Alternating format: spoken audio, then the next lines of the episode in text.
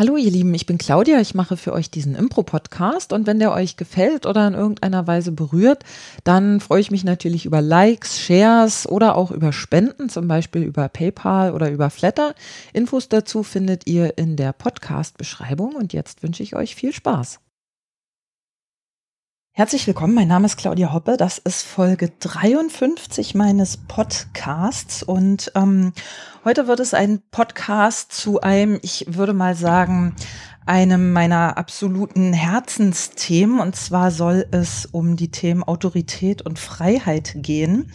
Und zu Gast habe ich dafür die Theaterpädagogin und Autorin Maike Plath. Hallo Maike. Hallo. Schön, dass du da bist. Ähm, in Zeiten von Corona, wie man ja sagen muss. Also wir äh, sitzen uns hier in gehörigem äh, Social Distance oder Physical Distance Abstand gegenüber. Und ähm, tatsächlich haben wir gerade schon gesagt, dass dieses äh, Corona-Thema ja auch ein Bezug zu dem Thema Autorität und Freiheit hast. Ganz, ganz krass sogar eigentlich, oder? Genau. Hm. Ähm, vielleicht erstmal, bevor wir ins Thema einsteigen, ganz kurz, ursprünglich war mein Podcast mal ein Impro-Podcast. Ähm, du bist Theaterpädagogin, insofern bist du mit dem Thema Impro mit Sicherheit vertraut, gehe ich mhm. mal von aus. Was, was ist so dein Take dazu? Was denkst du darüber, über Impro? Was, ja. Ja, mein sogenannter Guru in Anführungsstrichen ist natürlich Keith Johnston, mit dem ich mich ja ausführlichst beschäftigt habe. Das wäre, glaube ich, so mein Zugang zu Improvisationstheater. Aber ich habe daraus ja dann auch noch andere Dinge abgeleitet und mhm. habe mich damit eben halt ziemlich beschäftigt. Mhm, mhm. Also ist auch tatsächlich ein Thema, mit dem du dich ausführlicher ja. beschäftigt hast für deine Arbeit. Ja. So, ah ja, sehr spannend. Dann ähm, möchte ich dich gerne den Hörern kurz vorstellen. Und zwar, ähm, ja, Maike, wo, wo bist du geboren?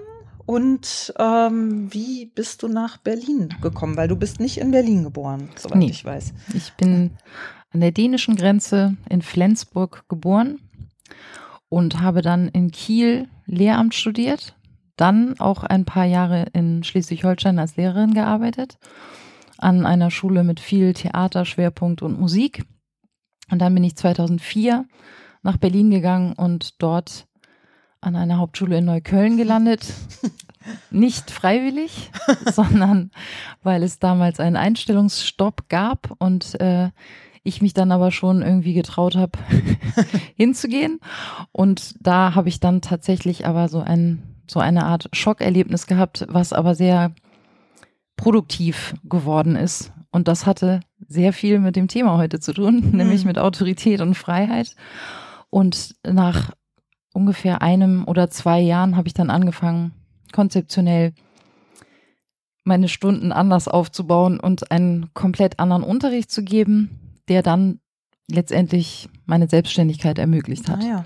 an, an welcher Schule hast du da unterrichtet? Oder also damals war das die Anna Siemsen Hauptschule am Britzer Damm. Mhm. Später wurde das dann die Alfred Nobel Sekundarschule im Zuge der Schulstrukturreform.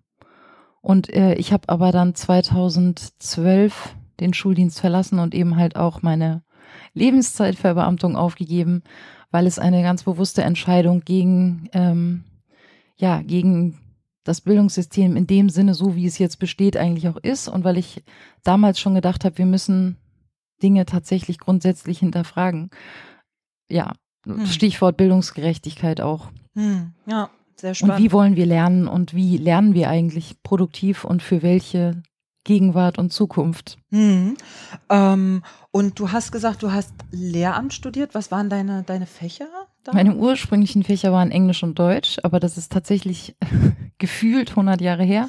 äh, ich habe äh, damals dann auch diese drei, so eine dreijährige, nein, Weiterbildung letztendlich. Ne? Also man kann als Lehrerin ein Drittfach nochmal draufsetzen. Das habe ich gemacht, darstellendes Spiel für die gymnasiale Oberstufe. Und ähm, das war eigentlich dann ja der Einstieg äh, in Neukölln, dass ich Theater mit denen gemacht habe. Und letztendlich habe ich dann, das ist lustig, jahrelang im Grunde meine gesamten Stunden mit Theaterunterricht verbracht. Wie lange warst du an dieser Schule tätig hier in, in Neukölln?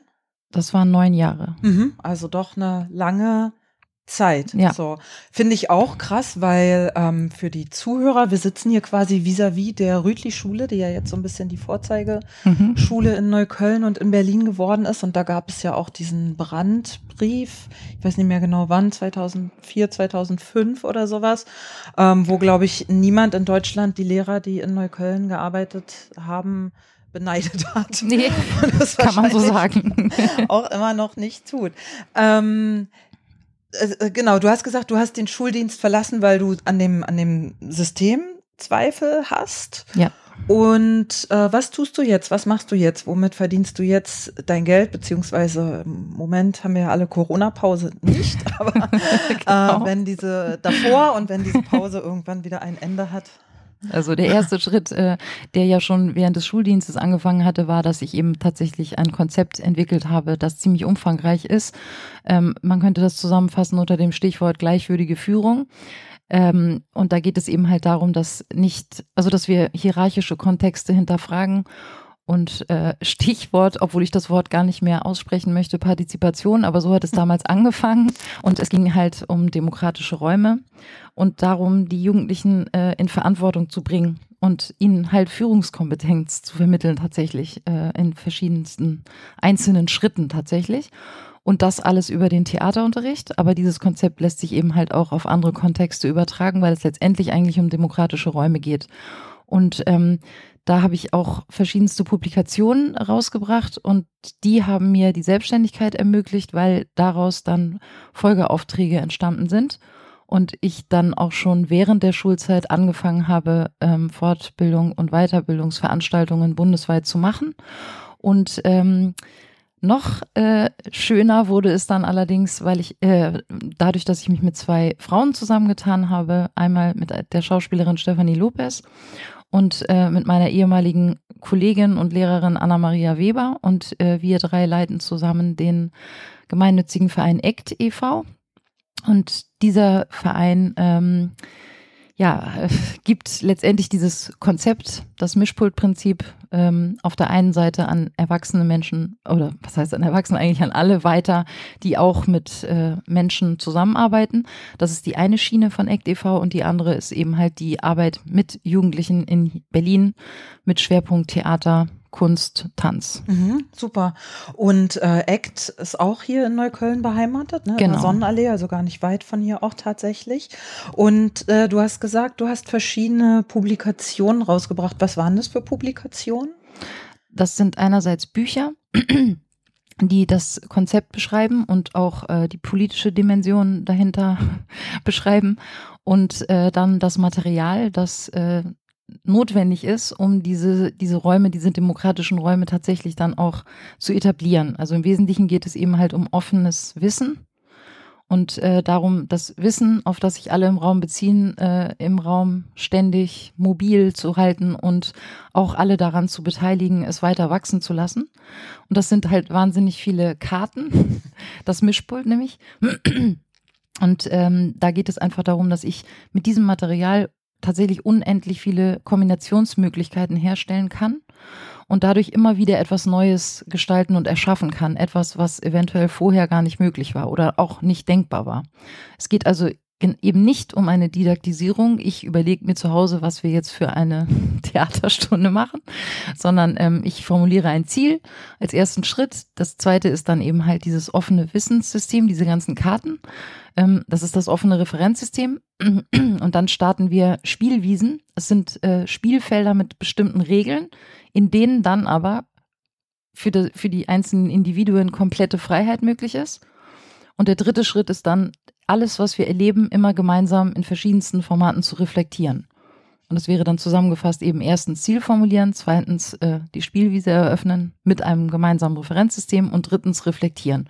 Und diese Reflexion das ist eben halt auch so ein ganz wichtiger Punkt, der mir in der Schule immer viel zu kurz gekommen ist, dass wir etwas erleben und uns dann darüber austauschen. Und dass es eben halt äh, nicht darum geht, dass eine Person im Raum recht hat, sondern dass äh, verschiedenste Zugänge, verschiedenste Perspektiven auf eine Sache oder ein Erlebnis sichtbar werden und alle von ihrem Sein heraus sprechen können. Und weil ja, wenn Menschen miteinander sprechen, das ein großes Risiko ist, also tatsächlich gefährlich, gibt es eben halt auch für diese Reflexionen äh, auch gewisse Spielregeln, an die wir uns dann halten, damit es möglichst frei und äh, in Würde hm. und gegenseitigem Respekt tatsächlich ablaufen kann. Um das vielleicht ein bisschen klarer zu machen, weil ich kenne das Mischpult-Prinzip oder diese Sache jetzt auch nicht so. Du hast gesagt, der erste Schritt ist ein Ziel festlegen. Was könnte das denn für ein Ziel sein? Was sind das so für Ziele, die die Gruppen, die das benutzen, festlegen? So ich das Lustige an der Sache ist, das kann eben von bis sein. Ne? Also wenn wir von ganz weit außen äh, draußen drauf schauen, könnten wir sagen, das Ziel ist, eine gemeinsame Theaterproduktion zu erarbeiten. Das wäre jetzt so allgemein. Erstmal, warum kommen wir überhaupt in diesem Raum zusammen? Mhm. Aber ähm, es gibt dann natürlich viel kleinere Ziele, wie zum Beispiel, dass wir Kooperation äh, erleben wollen. Erleben. Nicht darüber labern, sondern es wirklich erleben. Und dann ähm, äh, gibt es eben ein Spielfeld, in dem ähm, klare Regeln gelten, in denen dann tatsächlich der Sinn und vor allem die Freude an Kooperation erfahrbar wird. Und äh, da habe ich natürlich jetzt verschiedenste Sachen vor Augen. Das ist nur la langweilig, das zu dozieren. Mhm. Also es gibt da zum Beispiel ähm, Warm-ups, die in der Theaterpädagogik oft in meiner Erfahrung nicht funktioniert haben. Also das muss man ja auch mal ganz kurz einschieben. Damals an der Hauptschule bin ich natürlich mit diesen ganzen Theatersachen, also mit den theaterpädagogischen Übungen und Warm-ups und so auch total auf die Schnauze geflogen. Also es wollte ja keiner machen.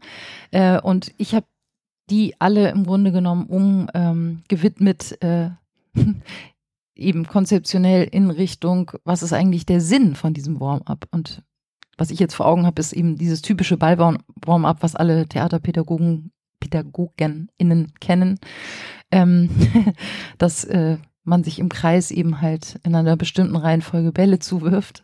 Und meine Erfahrung war dann eben halt, dass alle in Konkurrenz sind. Also die Jungs werfen dann so hart, wie sie können. Und die anderen im Raum denken, äh, ich kann den Ball nicht fangen. Und äh, ich bin jetzt irgendwie blöd.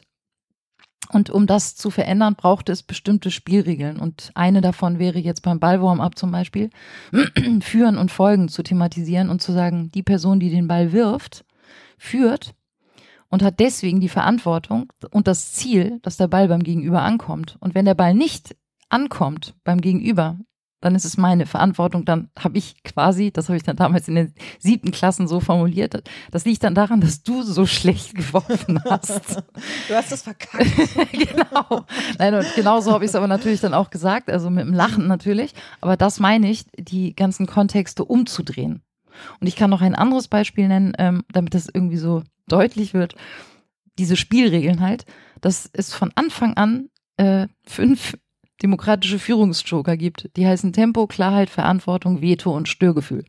Und äh, das Wichtigste, mit dem man jetzt sofort erkennen kann, was ich damit meine, ist, jeder Mensch im Raum kann zu jeder Zeit Veto machen. Und das heißt, ich will nicht, ich muss auch nicht und ich muss es auch noch nicht mal erklären.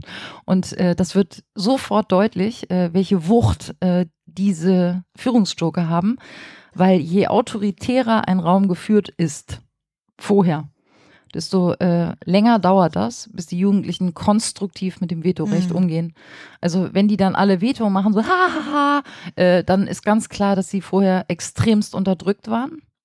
Und dann dauert es länger, bis sie verstehen, wie ähm, ein verantwortungsvoller Umgang damit funktioniert. Ja, und, und was für eine Freiheit ihnen das gibt.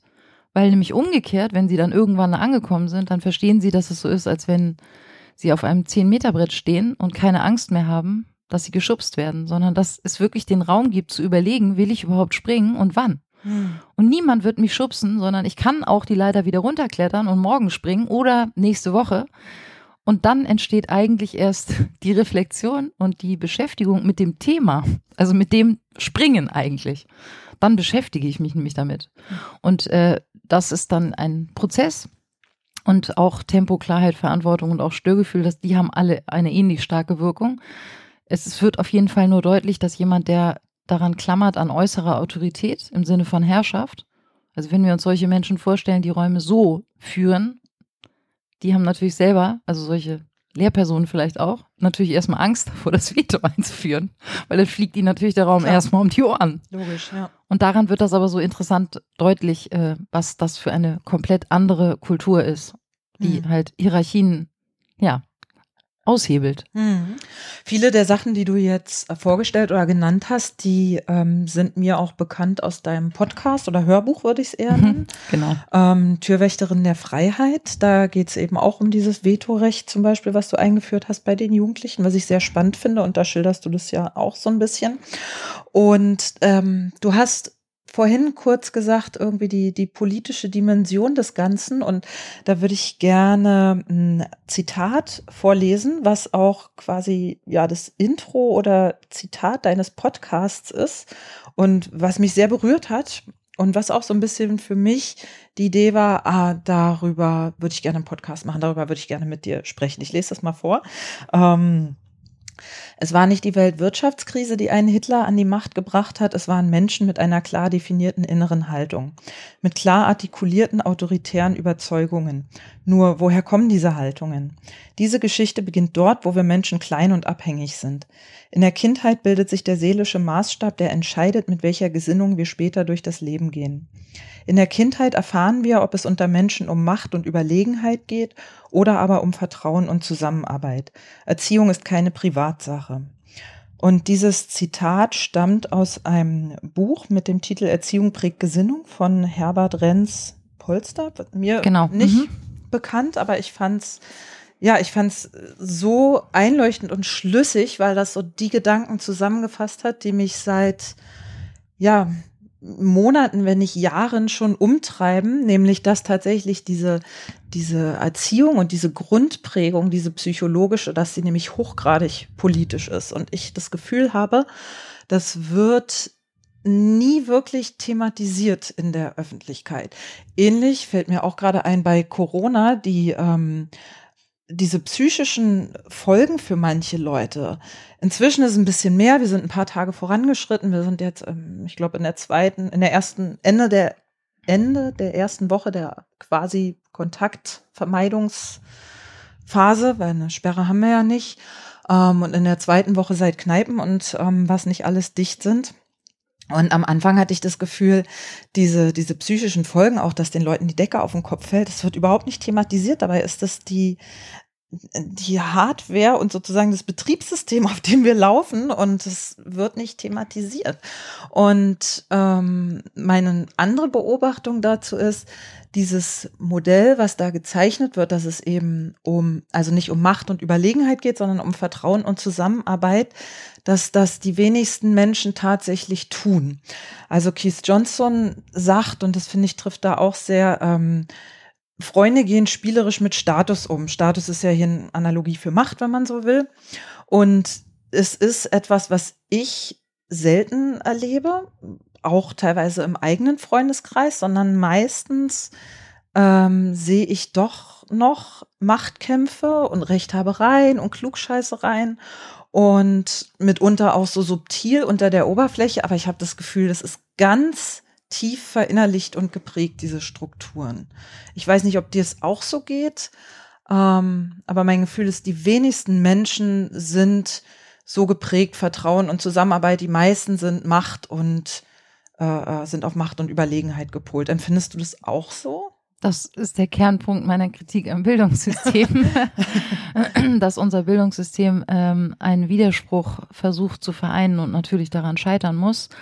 Äh, denn letztendlich ähm, lernen Kinder in Konkurrenz zueinander zu gehen und eben nicht in Kooperation. Und das kann auch durch bunte Plakate an der Wand, äh, die dann einfordern, in Solidarität äh, und Respekt zueinander zu gehen, nicht aufgefangen werden, wenn sie dann doch mit Noten gegeneinander in Konkurrenz gebracht werden. Das ist der eine Punkt, also jetzt ganz konkret aufs Bildungssystem bezogen. Aber es fängt auch schon früher an, also es ist auch unsere soziale Prägung. Also auch bei mir. Ähm, es ging ja auch ähm, mit mir selbst quasi oder mit einem kritischen Hinterfragen irgendwie meiner äh, Prägung eigentlich los.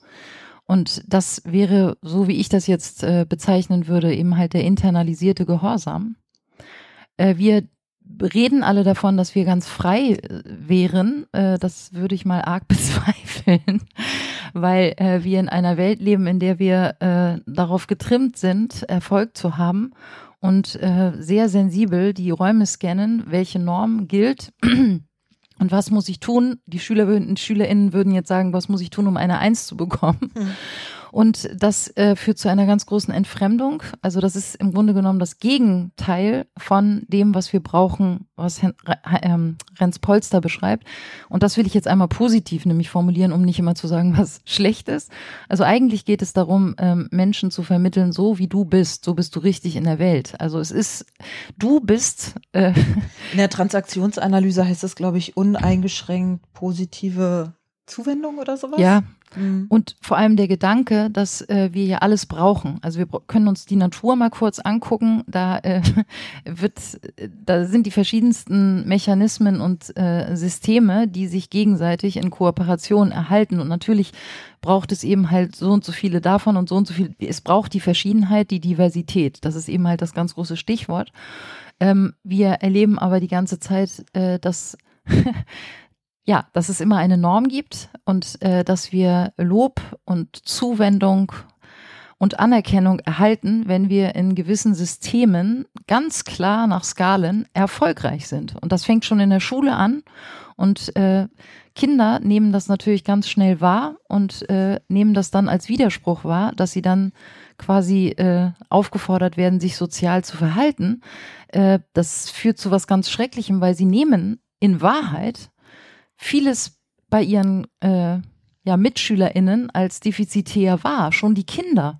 Also sie glauben nicht, dass mein Gegenüber genauso wertvoll ist mit der ganzen Bandbreite an Fähigkeiten und Potenzialen, die dieser Mensch mitbringt, sondern sie denken das von der Norm aus und denken, ja, äh, weiß ich nicht, der Paul kann dies nicht und äh, weiß ich nicht und Fatima kann dies nicht. Also es ist sofort ein defizitärer Blick in Bezug auf die herrschende Norm. Mhm. Und äh, was wir eigentlich machen müssten, ist von der Integrität jedes einzelnen Menschen auszugehen und erstmal das Ich zu stärken.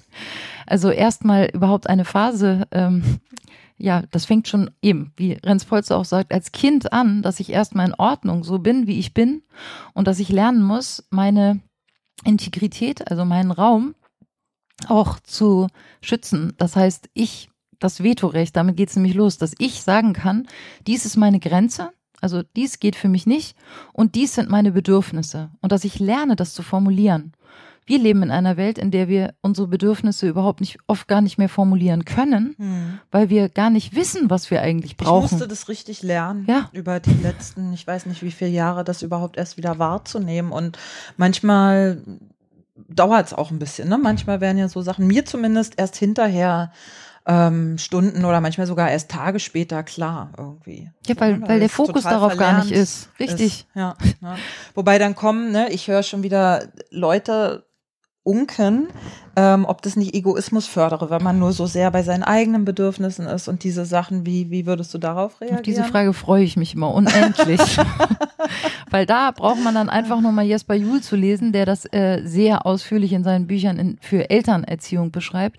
Die Grundlage für Kooperation, und das kann ich aber auch aufgrund meiner Erfahrung auch natürlich nochmal veranschaulichen, äh, die Grundlage für Kooperation und Mitgefühl mit anderen Menschen ist die eigene Integrität. Und das kann ich, also das heißt, wenn ich nicht darum fürchten muss, angegriffen zu werden, angegriffen zu werden und das werden. eigene verteidigen zu müssen die ganze mhm. Zeit und immer das Gefühl habe, ich komme zu kurz, ich komme zu kurz.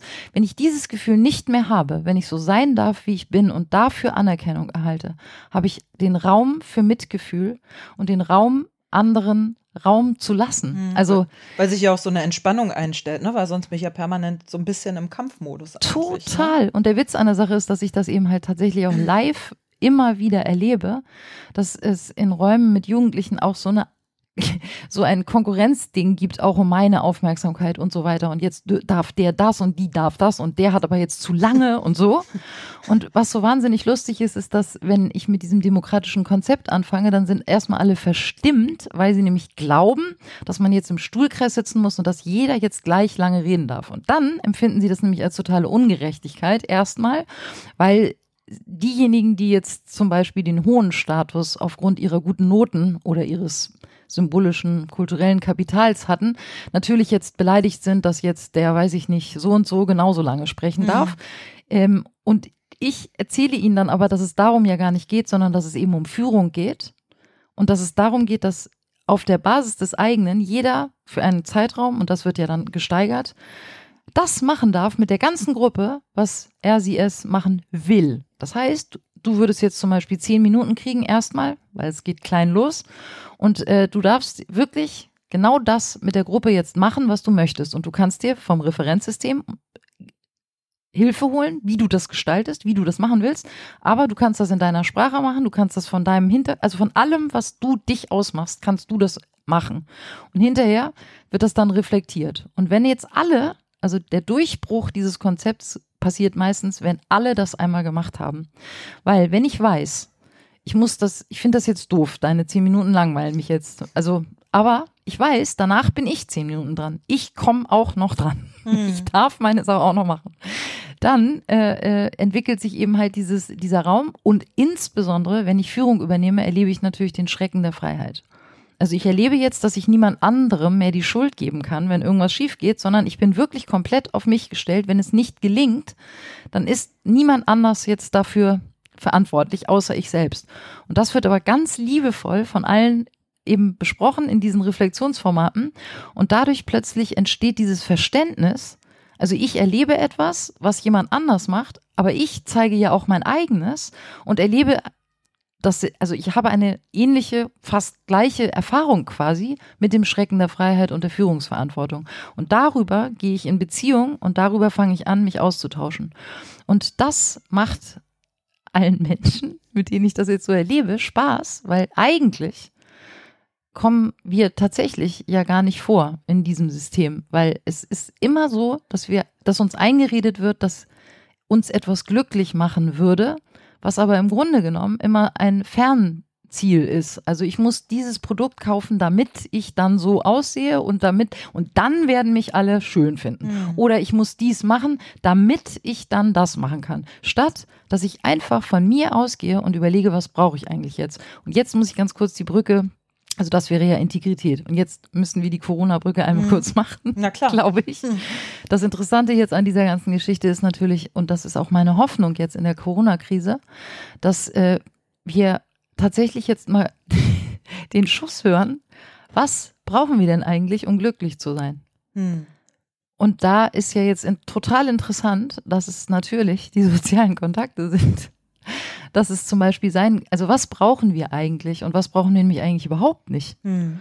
Also wir brauchen wahrscheinlich einmal am Tag mindestens äh, vielleicht einen Spaziergang mit einem geliebten Menschen. Und äh, wir brauchen Kommunikation und Bindung und Beziehung und zwar auf der Basis halt des, so wie ich bin, angenommen zu sein mhm. in der Welt. Und je mehr Menschen das wirklich erleben, desto mehr sind sie auch bereit, das zu geben. Mhm. Und das ist eben halt eine Sache, die äh, die ich für zentral wichtig halte. Also wenn man dann jetzt über Bildung spricht, da geht's ja los. Und Erziehung bei Jesper Juhl, weil dann kann ich, wenn ich selbst in der Welt mich richtig fühle und auch selbstwirksam fühle, wenn ich weiß, ich kann mit dem, wie ich bin, die Welt mitgestalten, dann ist das natürlich die Basis für Kooperation, Mitgefühl und gleichzeitig natürlich für Demokratie. Ja. Weil äh, wenn nur wenn ich das Gefühl habe, ich kann diese Welt mitgestalten, kann ich ja im Grunde genommen an die Demokratie glauben. Hm. Ja, und das, da liegt ja die Krux, dass viele dieses Gefühl nicht haben. Und gerade jetzt in der Corona-Krise, wir haben ja vorhin kurz schon ähm, drüber gesprochen, bevor wir die Aufnahme gestartet haben, ähm, dieses, was mich jetzt heute so ein bisschen umgetrieben hat, ist einerseits, äh, also ich hänge zu viel auf Facebook rum, ja, ich gebe es zu, ähm, aber einerseits dieses, ja, bleibt alle zu Hause, da, da ist so ein, das ist so moral, so richtig moralinsauer, finde ich, mhm. teilweise, so dieses, ja, wer rausgeht, gefährdet Leben, wo ich denke, ja, what the fuck, also solange wir noch rausgehen dürfen, ähm, kann ich das doch tun unter den gegebenen Bedingungen. Ja, wenn ich jetzt keine Party feiere, was auch immer, ne? wenn ich eben Fahrrad fahre oder mit jemandem zusammen spazieren gehe. Und ähm, dass da Leute, auch vermeintlich aufgeklärte Leute so zum oh, das klingt jetzt ein bisschen fies, aber so zum, zum Handlanger der Autorität werden, oh, das geht mir unheimlich auf den Geist. Und auf der anderen Seite sehe ich die Leute, die jetzt so, ich sag mal, ins rebellische Kind gehen und sagen, das stimmt ja alles überhaupt nicht. Also das ist ja so ein Quatsch, was die Politiker uns hier erzählen und das können wir schon mal sowieso alles überhaupt nicht glauben. Und diese beiden extremen Pole gibt es. Und so Stichwort internalisierter Gehorsam finde ich auch ganz spannend. Ähm, auch wieder dieses Modell aus der Transaktionsanalyse mit den, mit den Ich-Zuständen, ne, wo du ja ähm, eben diese drei Kind-Ich-Zustände hast, unter anderem eben das angepasste Kind und das rebellische Kind, was ja im Prinzip zwei Seiten der gleichen Medaille sind. Also es sind ja beides Medaillen dieses internalisierten Gehorsams und die einen halt, dass sie total dagegen sind, aber im Grunde genauso autoritär sind. Das ist meine Erfahrung, dass oft, ich habe mich früher viel, ähm, na viel nicht, aber zumindest so ein bisschen auch eben im Punk-Umfeld bewegt und habe das so empfunden, dass diese Leute sehr dogmatisch sind, sehr wenig offen und teilweise sehr autoritär. Ähm, sehr schnell Leute verurteilen und eben nicht in Ordnung finden, wie sie sind wo ich immer dachte, ey, ihr seid doch, ihr seid doch irgendwie die Underdogs, die Outcasts hier, ihr müsstet doch diese Offenheit eigentlich haben.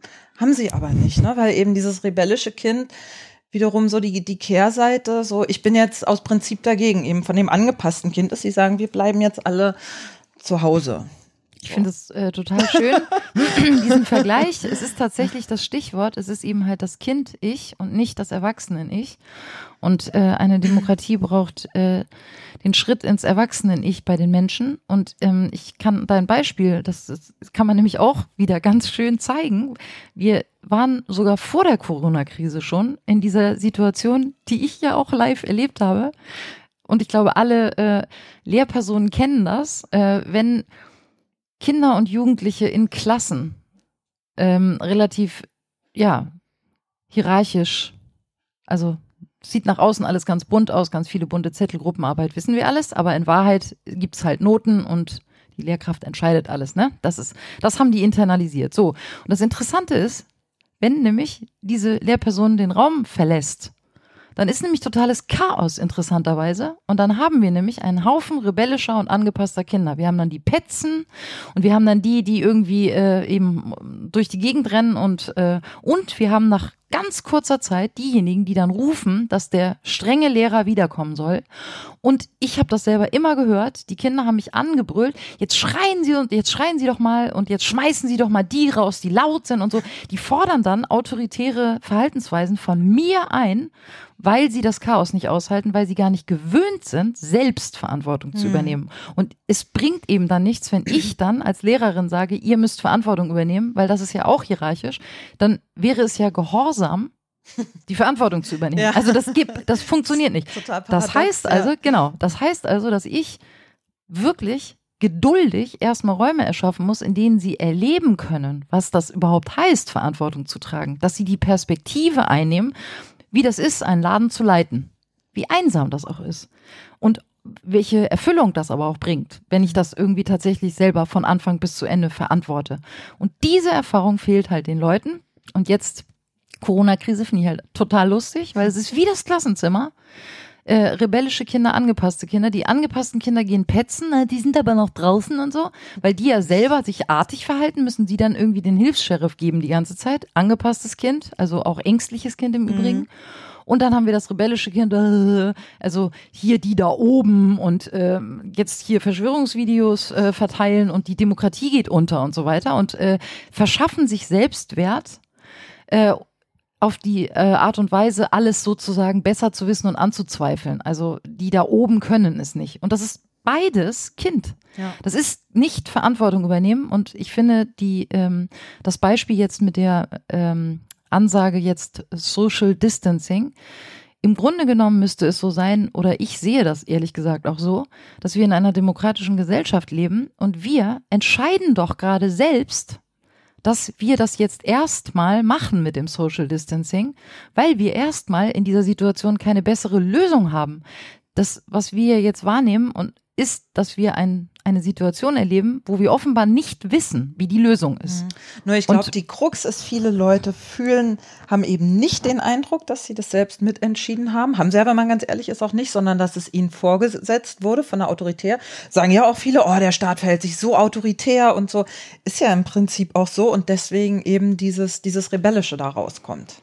Ja, wobei ich würde dann eben halt trotzdem sagen, dass wir immer noch in einer Demokratie leben. Es ist möglich, irgendwie seine Meinung zu sagen und es ist eben halt, äh, ja, also ich empfinde das eigentlich eher als einen demokratischen Konsens, was gerade passiert, auch wenn ich jetzt draußen bin, weil wir natürlich jetzt wissen, wir müssen etwas tun, und es geht um eine Abwägung. Und wer jetzt hier äh, lebt, kann irgendwie ja selber die Gemengelage sich äh, erarbeiten. Die Gemengelage ist, dass es auf der einen Seite möglich ist, wir gehen alle weiterhin raus und stecken uns alle an und dann sterben aber so und so viele Menschen. Und mein Eindruck ist eigentlich eher, dass es so ist, ja, das will ich natürlich auch glauben, dass, äh, dass das im Grunde genommen schon eine demokratische ähm, Entscheidung ist, autoritäre Maßnahmen jetzt für einen Zeitraum zu ertragen. also ich, äh, mhm. denn die Frage ist ja, also äh, an dieser Stelle, äh, was ist jetzt schlimmer oder was ist besser? Und wenn ich jetzt glaube, dass ähm, das alles in Frage steht, weil Angela Merkel jetzt dies oder jenes tut und dann wieder mit diesem die da oben argumentiere, versetze ich mich eben halt in ein Opfergefühl und das tut ehrlich gesagt nicht gut, das ist toxisch. Also ich möchte auch gerne mal Menschen fragen, ob sie sich besser fühlen, wenn sie sich als Opfer fühlen, also ob sie das glücklich macht oder ob es nicht vielleicht interessanter ist, selbst tätig zu werden, zu sprechen, zu lesen, sich in Verbindung mit anderen Menschen zu setzen, können wir ja auch weiterhin jetzt machen, weil wir in einer Demokratie leben und zu versuchen, über diese Phase hinwegzukommen, die tatsächlich eine historische Dimension hat. Also wir haben irgendwie ein Problem. Ganz egal, wer jetzt irgendwann, in zehn Jahren werden wir wissen, wie es gewesen ist. Aber jetzt zum Beispiel, sich verantwortlich zu verhalten, wäre jetzt eigentlich die richtige oder die demokratische Verhaltensweise. Also nicht in Angst zu erstarren und sich auf den Rücken zu werfen wie so ein Käfer und rumzuschreien oder Verschwörungsvideos zu verteilen, sondern im Grunde genommen dem, den Menschen zu helfen, die im Umfeld sind, also oder die betroffen sind. Einfach mitzumachen, damit wir es möglichst schnell schaffen. Das, mhm. das wäre Verantwortung übernehmen. Und letzter Punkt dazu, mir ist natürlich aber klar, weil ich ja selbst diese Reise durchgemacht habe, dass es ein hoher Anspruch ist, das einzufordern, weil wir alle zu Kindern gemacht wurden durch unsere Sozialisation. Also wenn wir jetzt alle so Jesper Juhl-mäßig aufgewachsen wären und man hätte uns beim Beginn unseres Lebens gesagt, du bist willkommen und das, was du kannst und das, der Mensch, der du bist, ist in Ordnung. Und lerne Selbstfürsorge zu betreiben. Lerne zu sagen, dies geht für mich und dies geht für mich nicht. Und dann wirst du genauso geliebt. Weil das ist, es gibt nichts, wodurch du mehr geliebt wirst, wenn sondern so wie du bist, wirst du geliebt. Dann hätten wir jetzt dieses Problem, was du beschreibst, mit diesem, äh, mit diesen Reaktionen auf Corona wahrscheinlich weniger. Hm. Und trotzdem Wobei hoffe ich, glaube, natürlich. Ich glaube, beide Lager fühlen sich durchaus im Erwachsenen, ich würde ich vermuten, ne? dass die einen halt sagen, wir übernehmen Verantwortung und wir möchten einfach, dass andere auch Verantwortung übernehmen und die anderen sagen halt, ja, ich bin ein mündiger Erwachsener. Ich sehe einfach die Informationen, die mir hier vorgesetzt werden, kritisch und ähm, bleib wachsam und hake nach. Ne? Also so wäre wahrscheinlich die, die Argumentation der Leute. Aber ähm, eine Frage, die sich, die hier lustigerweise auch ähm, als nächstes auf meinem Zettel steht und die dazu wunderschön passt, ist, ähm, ist Autorität generell zu verdammen? Ja, das, der Autoritätsbegriff ist wahnsinnig schwierig, weil ähm, ich zum Beispiel denke, und da werde ich auch oft missverstanden, dass äh, Autorität so als also wenn ich das als natürliche Autorität beschreibe, wie ich den Jugendlichen damals begegnet bin, auf eine gleichwürdige Art, also dann würde ich das veranschaulichen können mit dem Stichwort gleichwürdige Führung. Es geht nicht, dass ich am Anfang in einem Raum, in dem nur Kinder sind, also auch Menschen mit im Kinder-Ich, dass ich nicht Verantwortung übernehme, denn dann geht wirklich alles krachen. Das heißt, es ist Autorität notwendig. Hm. Aber ich würde das als natürliche Autorität dann beschreiben. Ich nutze meine natürliche Autorität und nicht die Autorität der Institution. Also ich, ich sage nicht, ähm, wenn ihr das und das nicht macht, dann gehen wir zur Schulleitung. Das wäre sozusagen es an die Institution abgeben, sondern ich setze mich als Mensch auseinander und das haben wir zum Beispiel auch immer gemacht, dass äh, die Tür bleibt nach außen zu quasi. Also wir lösen diese Konflikte und ich gehe in die menschliche Arena und stelle mich als Mensch komplett zur Verfügung. Und da haben wir uns dann ja auch teilweise angeschrien. Mhm.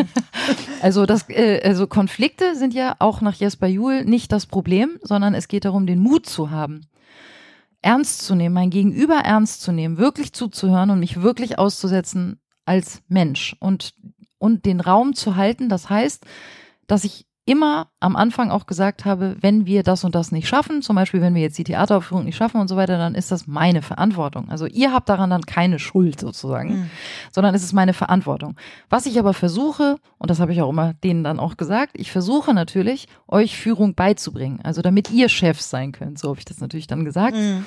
Und ich versuche diese Verantwortung an euch zunehmend abzugeben. Aber selbstverständlich geht es nicht, dass alle irgendwie im Stuhlkreis sitzen und äh, Scheindemokratie betreiben und sich dann äh, psychologische viel fiesere, fiesere Mechanismen durchsetzen, sondern es braucht immer eine Person, die Führung übernimmt. Das ist, wäre dann das, was ich als Autorität bezeichnen würde. Also es muss jemand da sein, der sagt, ich halte den Raum jetzt, mhm. ich übernehme die Verantwortung. Mhm. Aber im besten Fall so, dass ich am Ende des Jahres den Raum verlassen kann und sie können das phasenweise tatsächlich selbst. Hm.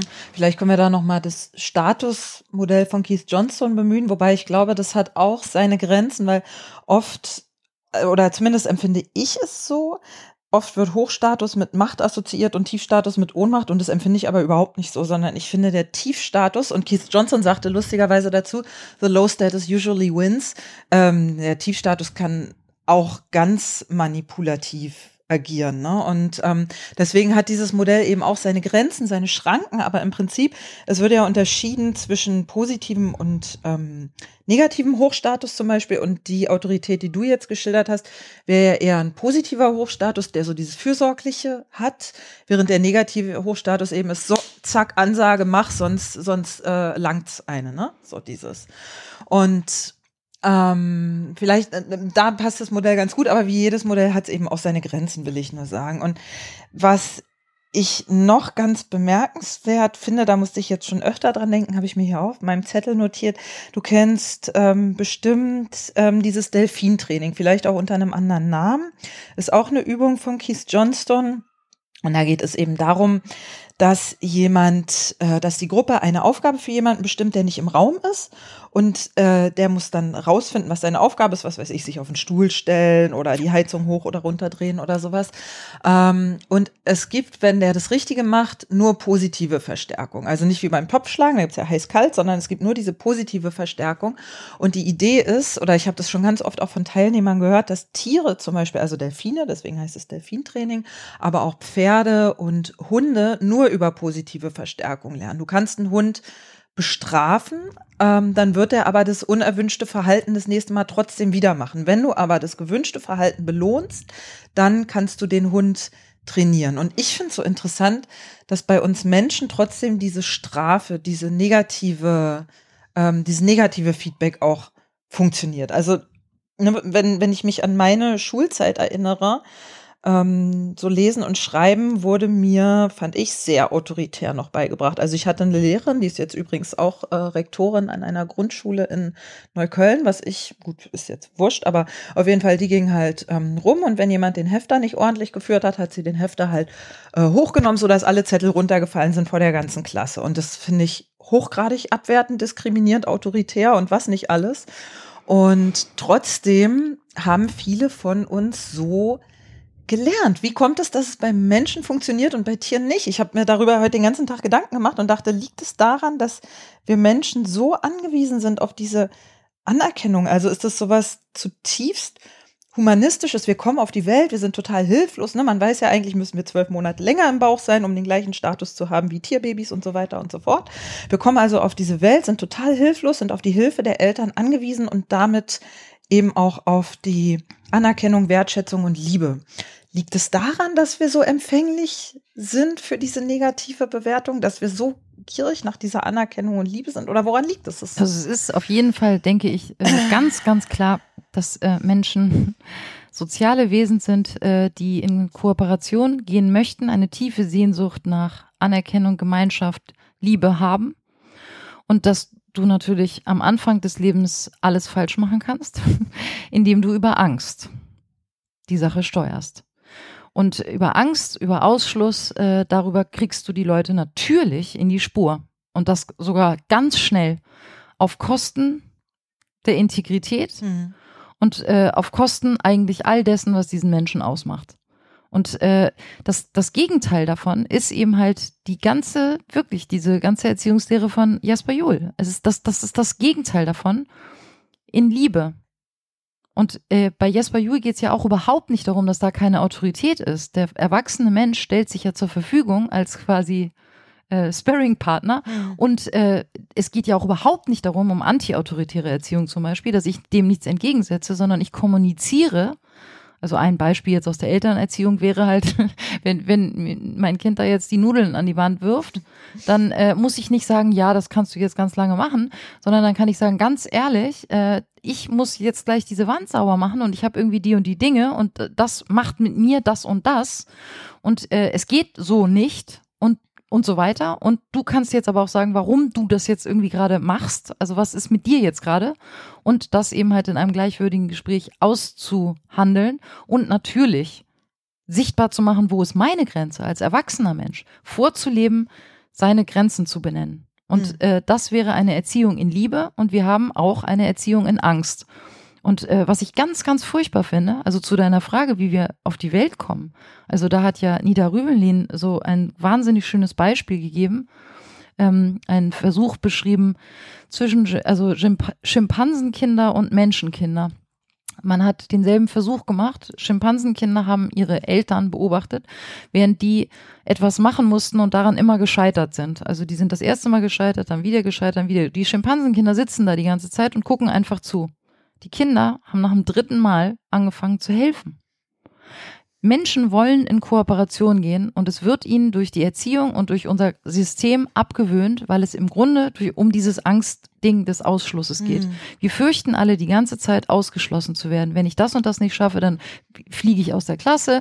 Wenn ich das und das nicht mache, werde ich abgeschult. Wenn ich das und das nicht mache, dann habe ich keinen Erfolg in irgendeinem mhm. wirtschaftlichen System.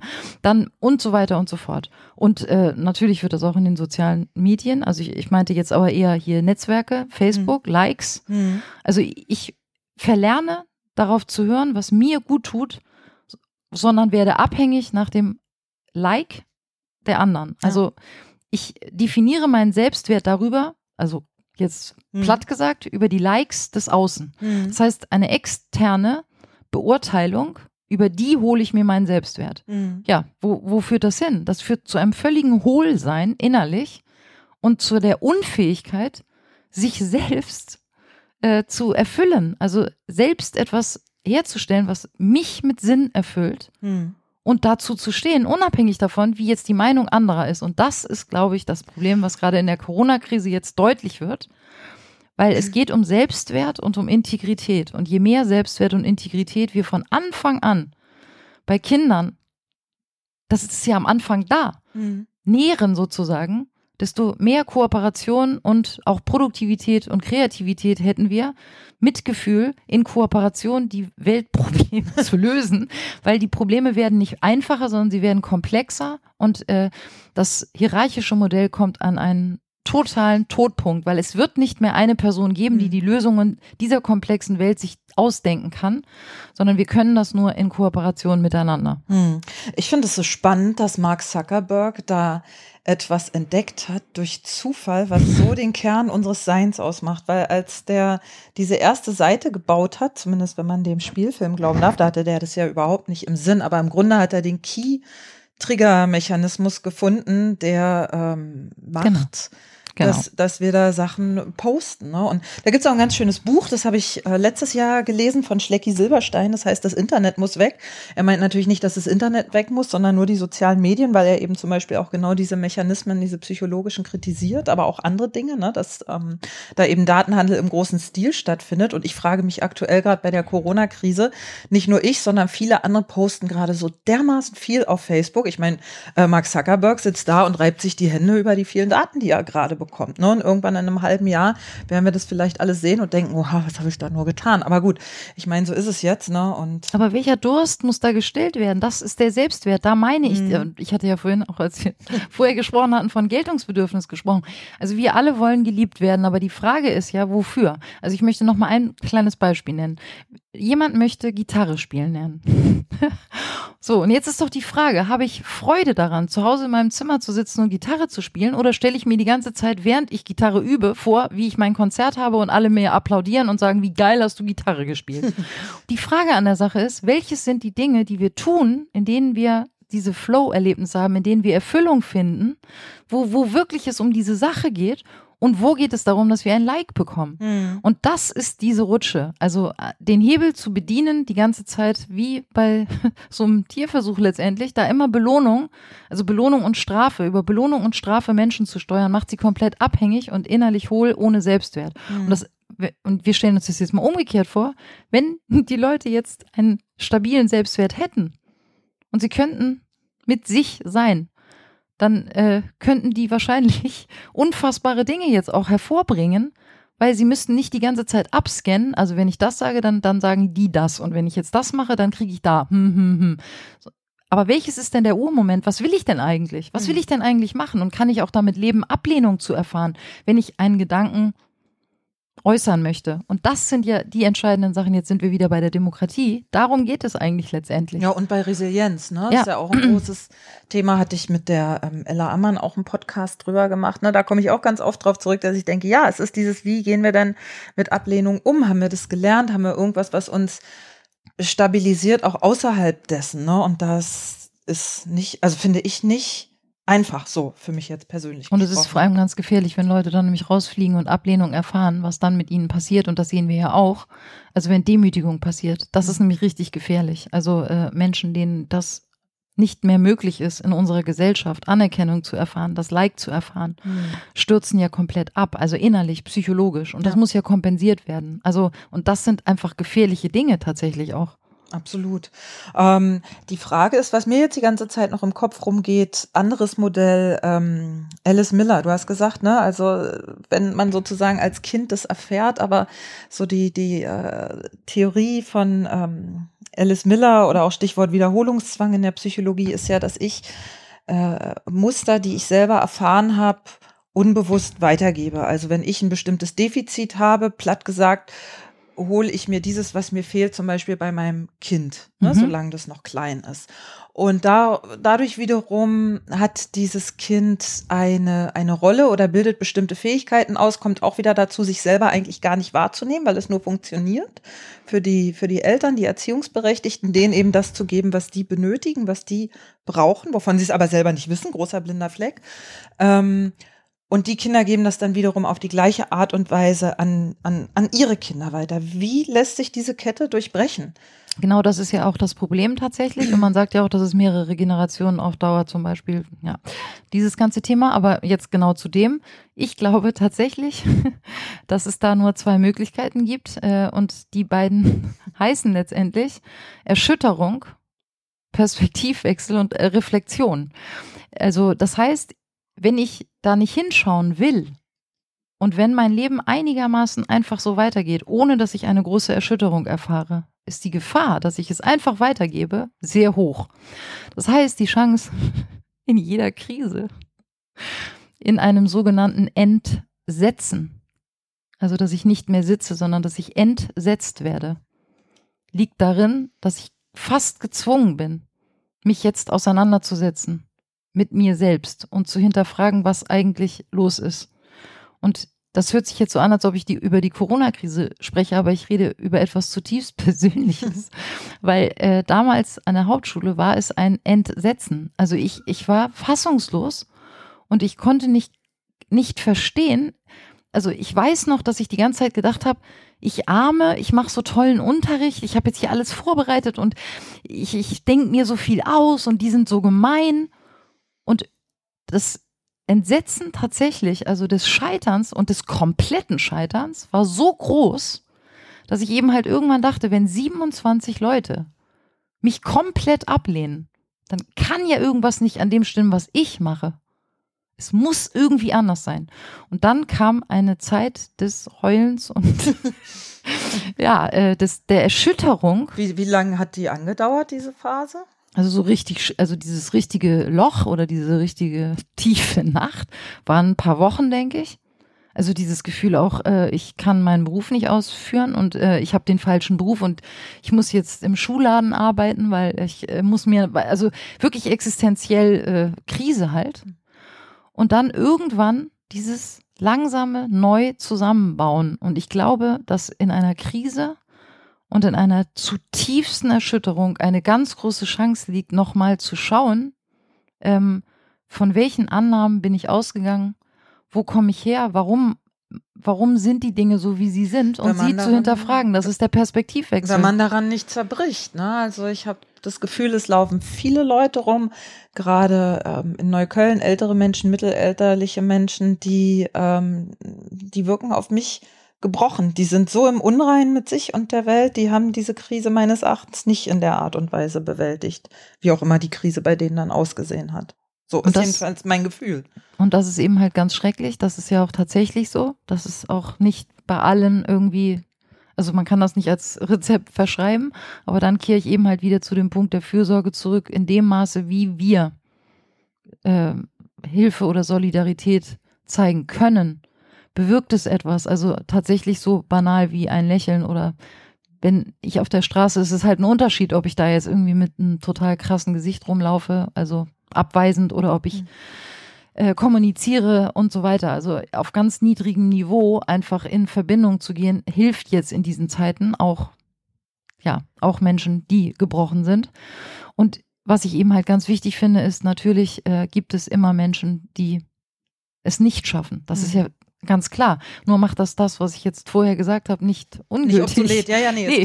Mhm. Also äh, man kann nur dafür sorgen und das würde ich ja, dazu würde ich ermutigen, äh, so auf diese Krise zu blicken und eben halt nicht auf eine ja, Weltuntergangsweise, äh, sondern mhm. in einem Entsetzen eine Chance zu sehen, sich neu hinzusetzen. Mhm.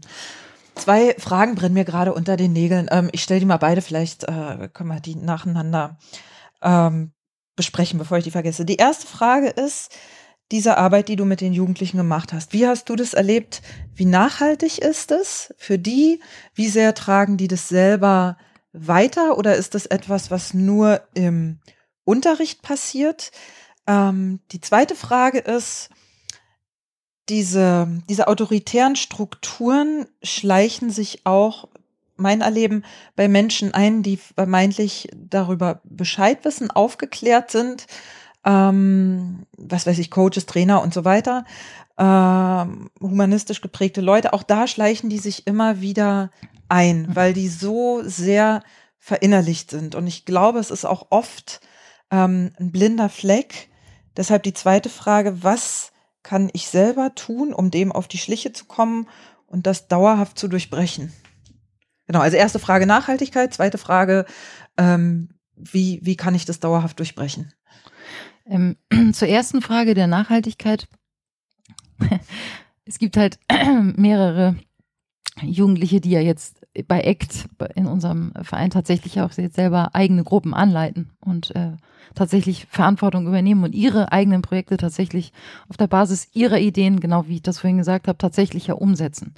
Und äh, viele sind eben halt seit Jahren dabei geblieben, weil das eben halt, also die haben damals in der Schule bei mir noch angefangen als SchülerInnen und was bemerkenswert ist, ist, dass äh, man ja glauben könnte, dass ich damals eben ihre Klassenlehrerin war und dass da eben halt so ein hierarchisches Verhältnis nicht durchbrochen werden kann und dass das aber eben halt gelungen ist. Also, dass wir inzwischen natürlich so wie Kolleginnen reden und äh, tatsächlich die Jugendlichen selbst die Verantwortung übernehmen und in diesem Sinne ihre Gruppen wiederum anleiten.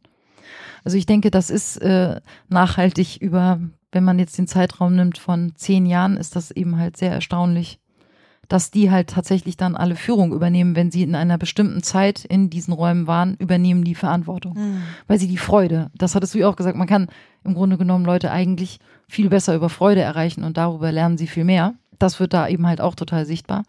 Menschen gehen natürlich auch dahin, wo es schön ist und Führung und Verantwortung zu übernehmen, äh, steigert den Selbstwert und das Gefühl für Selbstwirksamkeit. Das erleben die total und das machen die derzeit gerade nicht, weil wir mussten jetzt gerade wegen Corona unser Ecklab schließen, aber normalerweise ist in der Sonnenallee der Ort, wo unsere Jugendlichen selber Gruppen anleiten und ihre eigenen Projekte von Stunde eins bis zur Präsentation oder Veröffentlichung durchsetzen. Also oder umsetzen, nicht durchsetzen, umsetzen. Das ähm, erstmal so als Beispiel und einige haben vor allem ihre eigenen Biografien ja selbst in die Hand genommen. In der Schule wurde ihnen gesagt, äh, du kannst drei Berufe machen, Mechatroniker und oder Malerbetrieb, bla bla. Und äh, die haben einfach ihre eigenen Biografien hingelegt mhm. und äh, verdienen Geld in anderen Berufen. Ja, also super. Ja. Und das, die zweite Frage, wie kann ich das selbst? Ich glaube, das ist ein lebenslanger Prozess. Ich glaube, es gibt keine äh, schnellen Lösungen, sondern es gibt den Willen dazu, sich äh, mit diesem Thema zu beschäftigen und sich dafür zu sensibilisieren, wo bin ich im inneren Kind, in welchen Situationen gehe ich überraschenderweise ins angepasste Kind. Zum Beispiel ein Familienfest oder so. Wie sind mein, wie ist meine Rolle? Und das kann ich ganz schnell feststellen, denn jedes Mal, wenn es mir in einem Gespräch mit einem Menschen nicht 100% gut geht, mhm. ist das ein Hinweis für einen Statusabstand nach Keith Johnson, also mhm. ein ungleiches Machtverhältnis. Mhm. Und ich kann mich jetzt hinterfragen, woran liegt das? Und natürlich, jetzt muss ich ein bisschen lachen, weil es jetzt wie Werbung klingt, äh, aber unsere ganzen Act-Workshops haben ja diesen Fokus. Wie lerne ich das? Mit mein, in meine eigenen Fallen zu schauen. Also wie setze ich mich mit meinen Schatten auseinander, die ich nämlich immer nicht wahrhaben will. Also äh, wo helfen mir auch meine Reizthemen weiter, etwas über mich zu erkennen. Also wo kann ich irgendwie meinen Selbstwert äh, finden und wo kann ich meine Fallstricke entdecken und wie kann ich dahin kommen, dass ich selbst mein Leben steuere, führe Regie über dein Leben und auch Gleichwürdigkeit an andere weitergebe. Wo kann, also ja, und da kann ich natürlich 500.000 Jahre drüber reden, weil das ganze Konzept ist dafür gebaut um die sogenannte Schildkröte zu erreichen. Und du hattest nämlich einmal ganz kurz von Keith Johnson gesprochen. Ich habe das ja weiterentwickelt und es gibt vier Führungstypen. Der Löwe ist quasi diese strenge autoritäre Person, äh, der aber auch Lust hat an der Macht.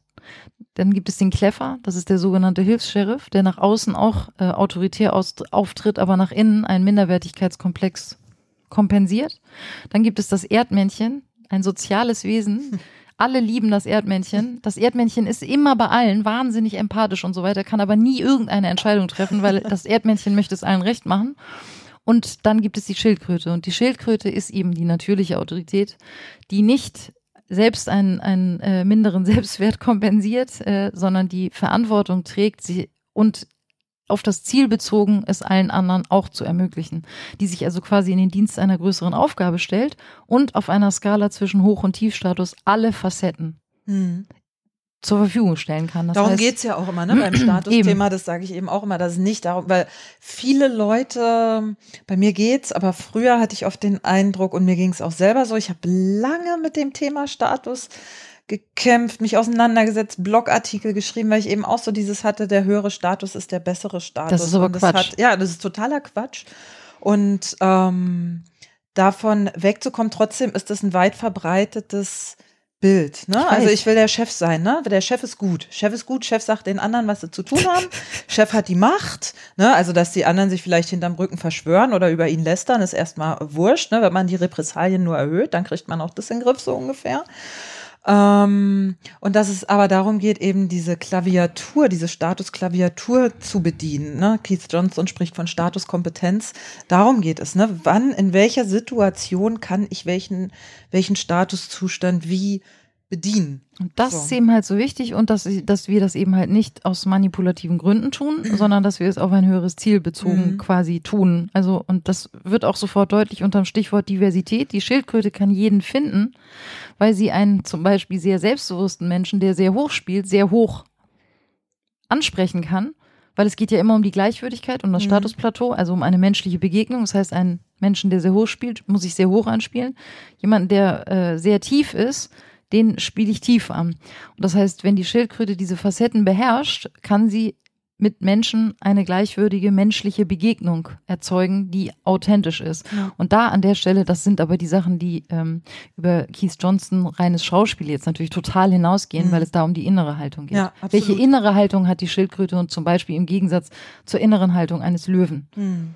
Also der Löwe hat Freude an der Macht, mhm. hat kaum Empathie und äh, geht auch nicht in Beziehung. Mhm. Und äh, ja, und der Clever hat einen sehr inneren Tiefstatus zum Beispiel. Mhm. Aber das ist auch so ein weites Feld. Ja, da gibt es dieses Modell von, von Astrid Posner, vielleicht kennst du das auch, mit dem äußerlich hoch, innerlich äh, tief und so mit diesen vier Quadranten irgendwie. Das kenne ich nicht. Ähm, Interessant. Ja, warte mal, ich muss mal gucken, ob ich das Buch hier habe. Nee, kann ich dir aber dann äh, gleich, gleich mal zeigen. Ist vielleicht nicht eins zu eins übertragbar mit deinem Modell, aber gibt es auf jeden Fall auch so Parallelen.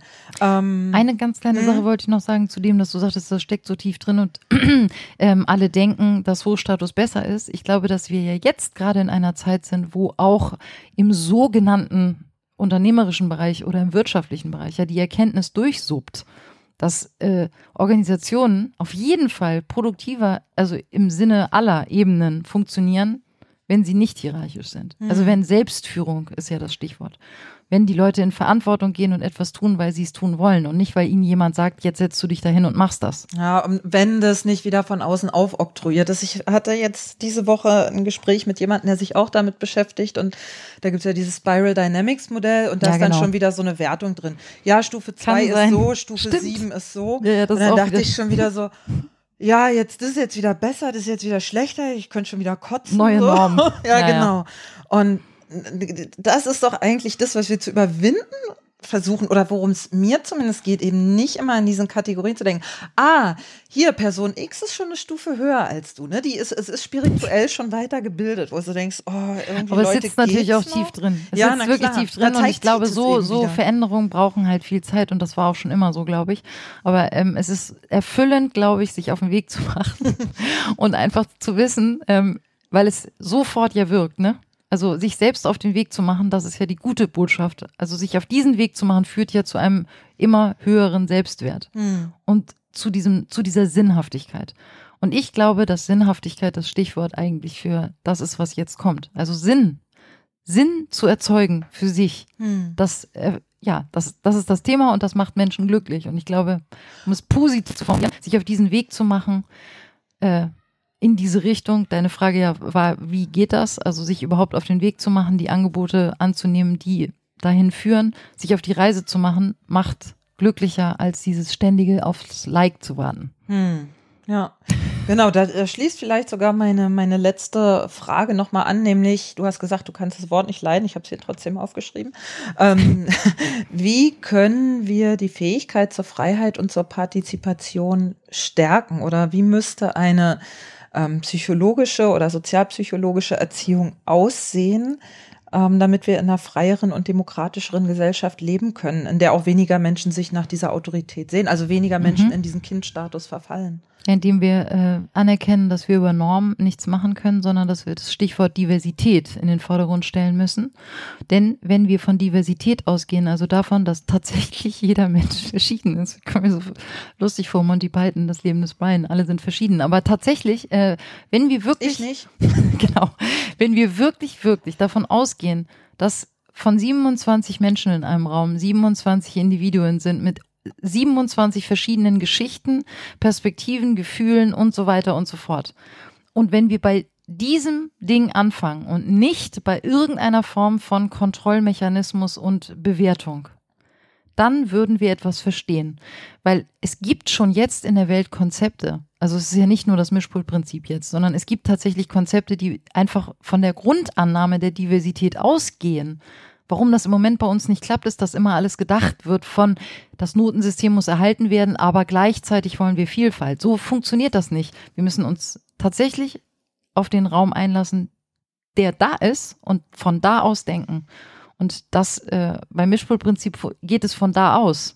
Hm. Und das heißt, wenn ich 27 Menschen Erfahrungen bereite, in denen sie das erleben, dass ihrs richtig ist, ihrs. Und dass sie im Grunde wie ein Computerspiel ihre eigenen Level selber steuern und die ganze Zeit Anerkennung erfahren, jetzt bin ich ein Level weiter, jetzt bin ich ein Level weiter und das selbst steuern können, dann gibt es dieses Problem irgendwann nicht, weil die und wenn die sich dann auch noch unterhalten, also gegenseitig reflektieren, dann wird der Reichtum oder tatsächlich die innere Befriedigung von Diversität auch für alle tatsächlich erlebbar. Hm. Und deswegen, weil ich das weiß, also nicht nur mir ausgedacht habe, sondern weil ich das ja auch seit Jahren erlebe, bin ich da eben halt optimistisch. Ich glaube nur, dass äh, es lange immer dauert. Also es, es dauert lange, bis sich wirklich so grundlegende Dinge ändern, aber es gab eigentlich keine Zeit, die, was dieses Thema jetzt angeht, hoffnungsvoller ist. Weil dadurch, dass sich jetzt so vieles erschüttert und das System, was wir jetzt hatten, so krass in Frage steht eigentlich, glaube ich, dass es Raum gibt, äh, ja, Hierarchien, Autorität und so weiter zu hinterfragen und mehr dahin zu kommen, was braucht eigentlich der Mensch. Hm. Ja, spannend. Eine Frage noch, die ähm, ich zwischendurch auf dem Weg hatte und die mir dann entfallen. Es geht auch noch mal so in Richtung Alice Miller. Wie kann ein Bildungssystem, eine Schule, ein Erziehungssystem diese Muster, die sich in den, ich glaube, Primärbeziehungen sagt man, also zwischen zum Beispiel Mutter, Kind oder überhaupt Eltern, Kind gebildet haben, wie kann eine Schule das lockern oder aufweichen, ohne dass es dazu, ich weiß nicht, Konkurrenz gibt oder zu sehr Konflikte gibt.